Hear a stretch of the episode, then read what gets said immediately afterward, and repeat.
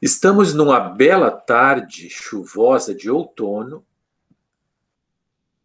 para abordar um tema muito instigante e muito interessante, que é o perspectivismo ameríndio. Então, o título do nosso podcast é Sobre o perspectivismo ameríndio e o ensino de história. É possível pensar as nossas aulas de história a partir de outras epistemologias, de outras cosmologias, de outras metafísicas, de outras formas de relação com o passado, que não apenas o modelo platônico e a narrativa histórica eurocêntrica? É possível ultrapassar a linha do juízo e da moral, do julgamento constante das diferenças e dos modos de vida? Desse julgamento que tem produzido tanta dor e sofrimento, que tem diminuído a potência da vida e da existência, que tem reduzido povos, pessoas, modos de vida a um constante olhar julgador e excludente? Tentamos fazer isso já há bastante tempo. Portanto, não estamos aqui a inventar grandes novidades, nem estamos no início de uma nova revolução teórica, intelectual, filosófica. Mas queremos entrar na tangente da, do giro da roda, para girar com ela, para dar nossa contribuição ao pensamento e à aula de história. Podemos nós, brancos e privilegiados, pensarmos e repensarmos as relações e os encontros que temos com os povos e os seres do mundo? Devemos, certamente. Então, qual é o papel da aula de história diante do desastre que se abate desde séculos contra povos, contra seres, contra a natureza? Pensamos que precisamos estar abertos e dispostos a aprender com muitas histórias, com muitas formas de pensar. Porque hoje o nosso tema é o perspectivismo ameríndio. E qual seria a sua contribuição para o campo do ensino de história? E para abordar esse tema, nós vamos dialogar com o professor Gabriel Torelli, um livre pensador, apaixonado pelo perspectivismo ameríndio, estudioso da filosofia da, da diferença, da filosofia da diferença, e professor da Universidade Federal de Santa Catarina. Sim, é branco como eu, e que estuda com todo o respeito os povos indígenas e entende a importância e o papel da luta antirracista. Gabriel, te dou saudações. Seja muito bem-vindo né, a esse espaço virtual que é o, o, o nosso podcast. Bem, Newton, é, muito boa tarde, é, muito obrigado pelo convite. É, é, um prazer e uma honra estar aqui, podendo compartilhar um pouco dessa, dessa paixão através de um conceito especial que foi feito convite para isso, né? E eu não sei se já é para eu começar a responder. Então, é, eu acho que, em primeiro lugar, todos nós que, que vamos escutar esse podcast, queremos saber exatamente em que consiste o perspectivismo ameríndio. Pois então, Newton, é, antes de qualquer coisa, assim, em primeiro lugar, é, é preciso ter em mente que, que um conceito é uma espécie de criação que advém a partir de uma crise do pensamento. Um pesquisador, no caso o, o antropólogo Eduardo Ribeiro de Castro, é, ele é atravessado por um tipo particular de afetação, que é uma afetação política, ética e estética simultaneamente. É uma espécie de descontentamento com uma certa imagem do Brasil, que é uma imagem que nos prescreve como se o nosso único roteiro fosse uma corrida em direção a uma modernização improvável. Seria preciso sair dos trilhos dessa imagem duvidosa, satisfeita em aclimatar ou adaptar modelos importados que nos fazem sempre perdedores. É o descontentamento com essa imagem pálida que coloca, digamos, o pensamento desse pesquisador, desse antropólogo, em estado de fuga. E nessa fuga, né, simultaneamente inconformada e intensa, pois há um descontamento e, esse, há um descontentamento, desculpe, esse descontentamento é uma busca por liberar um pouco de vida ali onde ela se encontra prisioneira de uma imagem sórdida, nessa fuga de um Brasil metafisicamente acovardado pelo vetor colonial, é que se dá o encontro desse antropólogo com o pensamento indígena e com toda uma tradição minoritária do pensamento ocidental. É, portanto, do próprio corpo insatisfeito, inconformado, que busca escapar de uma certa imagem e nesse processo encontra intercessores que advém o conceito.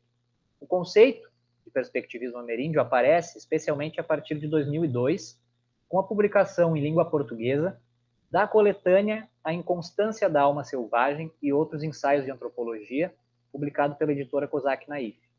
Mas ele já havia sido apresentado em um artigo científico publicado em 96, na revista Maná, intitulado Os Pronomes Cosmológicos e o Perspectivismo Ameríndio. Artigo esse que foi traduzido em diversas línguas e incluído em revistas internacionais. Elaborado a partir de um diálogo com a antropóloga Tânia Stouze Lima, o conceito de perspectivismo ameríndio é tributário, em primeiro lugar, de um trabalho etnológico, realizado pelo antropólogo Eduardo Viveiros de Castro, junto aos Araueté, povo tupi-guarani amazônico. Em segundo lugar, o conceito ele é tributário de uma análise bibliográfica comparativa, feita a partir de um farto material monográfico que põe o conceito à prova por aproximações e ressonâncias com etnologias de outros povos indígenas, não somente situados no território amazônico, mas em todo o continente americano.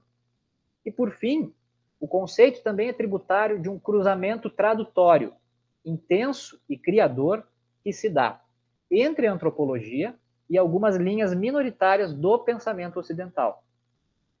Talvez mais importante do que questões de ordem filológica, seja situar brevemente essa antropologia como uma antropologia que, em, em, suas estratégicas relações de aproximação e distanciamento com outros saberes e disciplinas, se aproxima mais da filosofia do que da sociologia.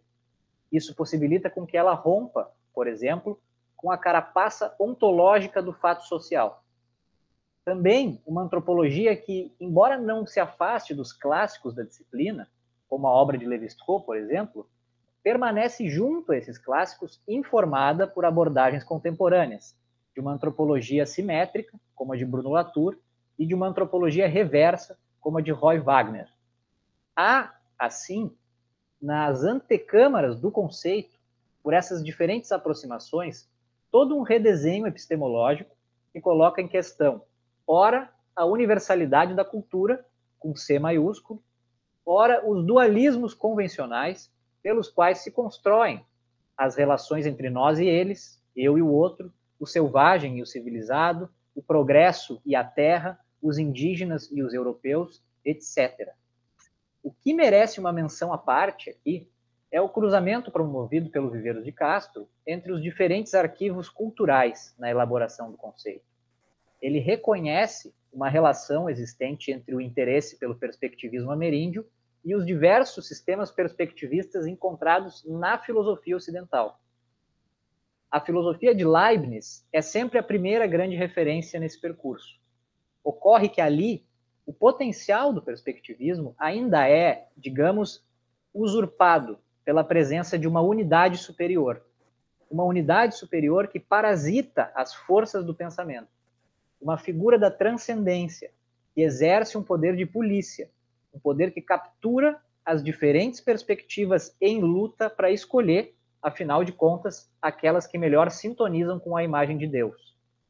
Vai ser só nas filosofias de Nietzsche, em especial de Gilles Deleuze e Félix Guattari, que Viveiros de Castro vai encontrar, efetivamente, a imagem de um perspectivismo libertado das figuras transcendentes que exercem poder de polícia sobre o pensamento. Esses interessantes cruzamentos nos permitem, ao menos em parte, responder essa pergunta que me foi colocada, pois, como dito pelo próprio Viveiros, em entrevista ao Renato Stutman, um antropólogo ocidental não tem como expressar outro pensamento senão através do seu próprio, de sua própria tradição intelectual. Uma teoria perspectivista seria, assim, uma teoria afetada pela antropologia dos povos ameríndios, mas que não pode, entretanto, se confundir com o pensamento indígena. Assim, ela se faria com o pensamento indígena, sem, no entanto, se confundir com ele. Essa encruzilhada na qual nasce um conceito mostra que o problema nunca é de redução a um ou ao outro, mas de relação. E nessa relação do pensamento indígena com o nosso, o problema não é exatamente lógico, mas estratégico. O que se poderia fazer nesse sentido seria buscar, através de uma sensível política de localização, nos termos do nosso próprio arquivo cultural, a melhor posição a partir da qual fosse possível traduzir o arquivo do outro. O melhor ponto seria, assim, aquele que nos permite beber nas águas da nossa própria tradição para melhor traduzir, sendo que a melhor tradução não seria aquela que é mais fiel ao original, mais respeitadora das diferenças, mas a mais perigosa, aquela que desestabiliza, colocando os nossos termos em situação de perigo é interessante que nessa abordagem a diferença não é ecumênica, a diferença é metabólica. Muito bem, Gabriel. Então, é, nesse sentido, acho que uma das questões que mais é, é, são significativas para pensar a ideia de perspectivismo ameríndio, inclusive para pensar a nossa relação com os seres, é, digamos, com os seres e com as pessoas da floresta, é justamente a relação entre humanos e natureza. Então, como se dá, como pensar essa relação entre os humanos e a natureza a partir do perspectivismo ameríndio? Bem, Newton, é, pensar as relações entre os humanos e, e, a natureza a partir do perspectivismo ameríndio é um exercício que a, ele nos exige algo que é aparentemente simples, mas que os nossos modos convencionais de pensar, os modos nos quais a maioria de nós foi educado, modos consensuais, sedimentados desde os esquemas canônicos da metafísica ocidental, acabaram por tornar difícil. A dificuldade toda se deve à necessidade de fascinar os nossos próprios a priori, esses entulhos que a gente coloca antes de tudo, muitas vezes sem perceber, quando se trata de pensar. Em primeiro lugar, seria preciso reatar aquilo que o Bruno Latour chamava, em Jamais Fomos Modernos, o nó górdio, o tecido inteiriço da realidade que foi cortado pela lâmina da modernidade. Isso envolveria reconhecer que a tríplice fronteira entre natureza, sociedade e texto, estabelecida por uma vida intelectual mal construída, é um mau começo para o pensamento. Desfazendo esse nó, o perspectivismo nos convida a simetrizar o exercício do pensamento se, quando se olha para outras culturas, tudo é ao mesmo tempo real, social e narrado, por que, quando olhamos para nós mesmos, especiais que somos, devemos partir de uma divisão tão cerrada entre segmentos?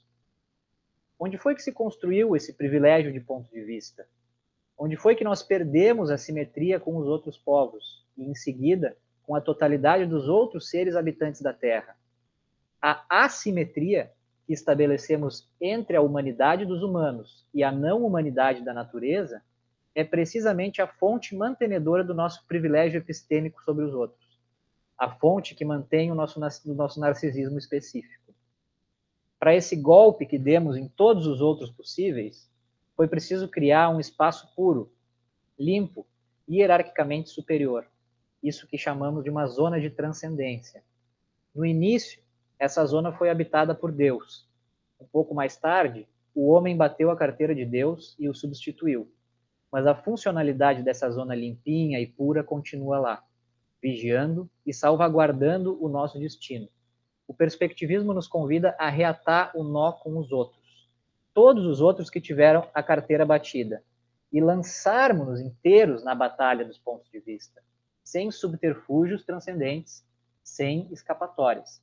Sob um certo ponto de vista, um desses pontos de vista com os quais nos acostumamos demais, a natureza seria um lugar terrível, lugar de uma guerra fratricida, contra a qual teríamos que criar um lugarejo seguro para nos proteger e em seguida reagir sobre ela. pouca diferença faz se esse lugar seguro é habitado pelo homem, pela cultura, pelo Estado, pela propriedade, pelo mercado, pela ciência ou pela civilização. O que importa é que colocamos ele lá. Criamos para ele uma distância asséptica em relação ao resto de tudo. E esse privilégio de lugar, transcendência de lugar, eu poderia repetir, é o que acaba por se voltar contra nós mesmos, nos impedindo de pensar e, no limite, nos impedindo de viver. O perspectivismo, ao romper o pacto que constitui esse privilégio, nos lança no abismo que é estarmos sem truques ontológicos, sem cavernas bipartidas ou gestos iluminados, entre nós mesmos, híbridos e simétricos. É toda a mitologia da cultura ocidental que criou para si um milagre filosófico e se auto-atribuiu a capacidade única e exclusiva de compreender a natureza como ela é, que se vê assim exposta na sua pretensão monárquica. No perspectivismo, não há uma natureza universalmente desvendada por um saber progressivamente melhor equipado. Tampouco há uma natureza representada de diferentes maneiras por diferentes culturas. Estamos equidistantes tanto do universalismo quanto do relativismo o que existe são diferentes naturezas, uma realidade que é múltipla e que muda em função de cada relação estabelecida com uma alteridade interlocutora. Cada relação é grávida de um mundo totalmente diferente. O perspectivismo, entretanto, não nos leva a nenhuma praia idealizada ou floresta romântica. O universo, não mais antropocêntrico, nem monocentrado, partilhado entre seres simultaneamente diferentes e simétricos, tampouco é o lugar do bom selvagem, mas o lugar onde a diversidade dos seres, providos de uma alma semelhante, se situam em relação uns aos outros numa escala relativa de potência predatória. O problema é de predação subjetivante. Comer e ser comido é um dilema relacional.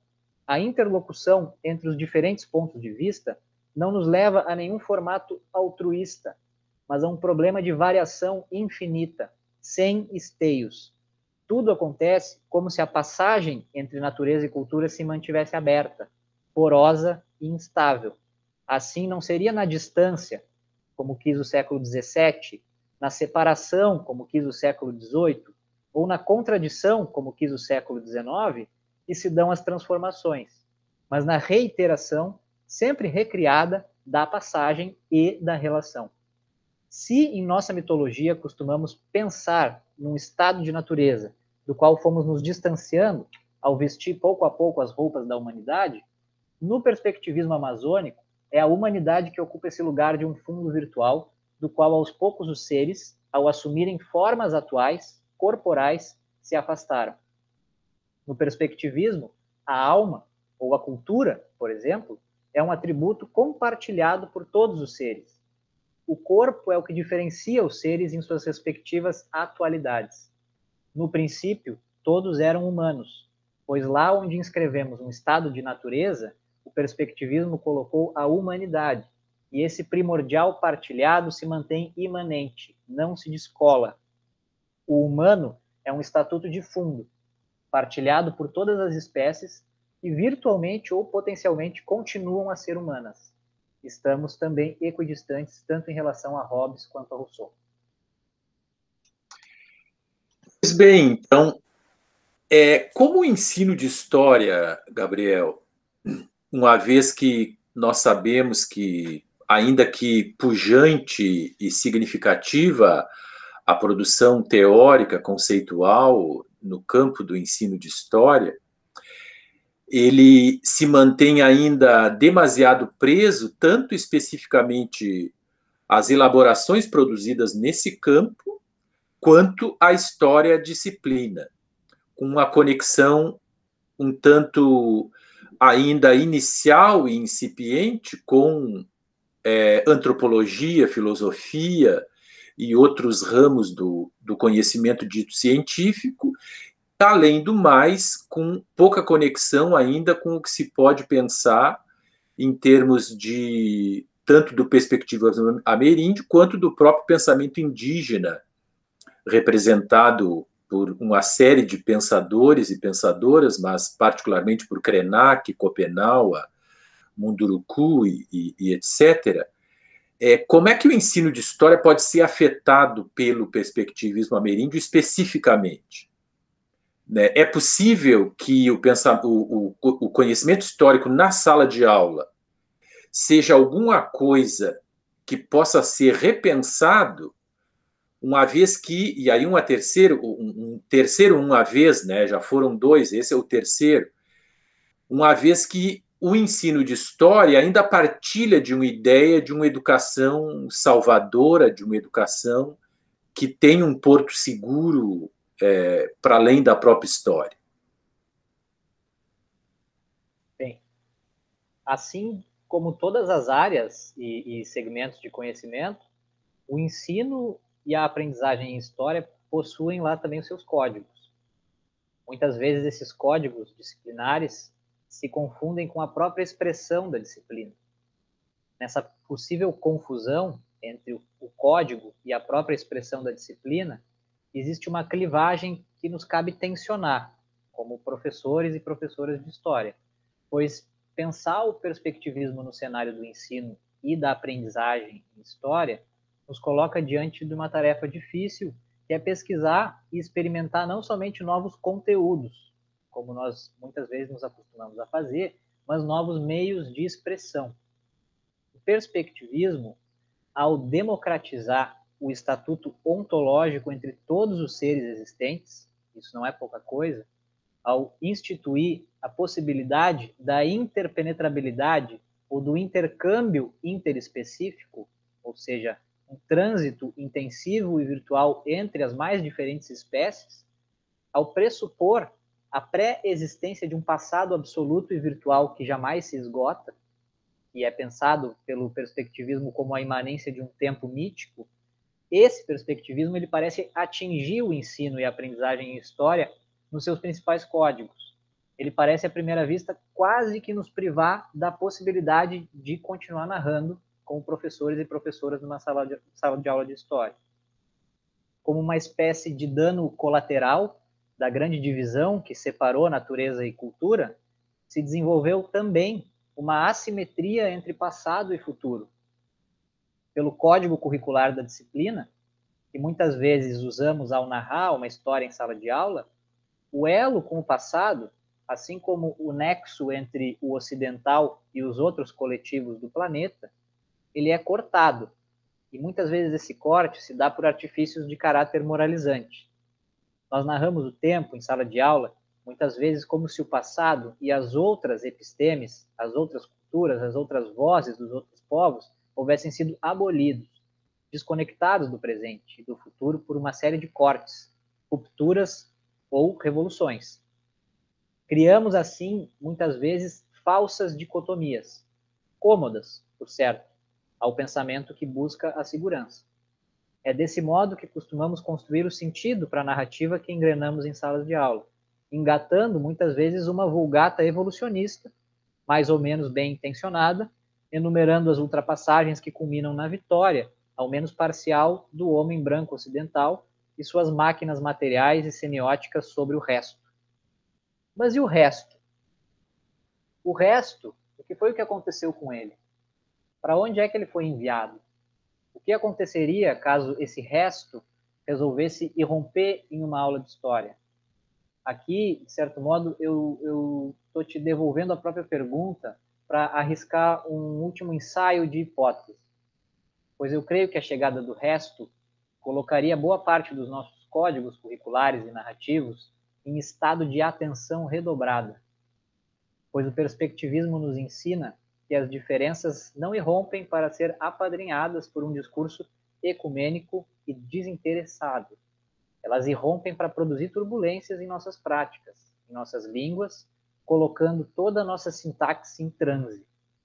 Penso que experimentaríamos, inicialmente, uma espécie de afasia, uma efetiva impossibilidade de narrar, um estado de entorpecimento ou de adormecimento da língua e dos artifícios narrativos pelos quais tantas vezes ordenamos os lugares das coisas do mundo.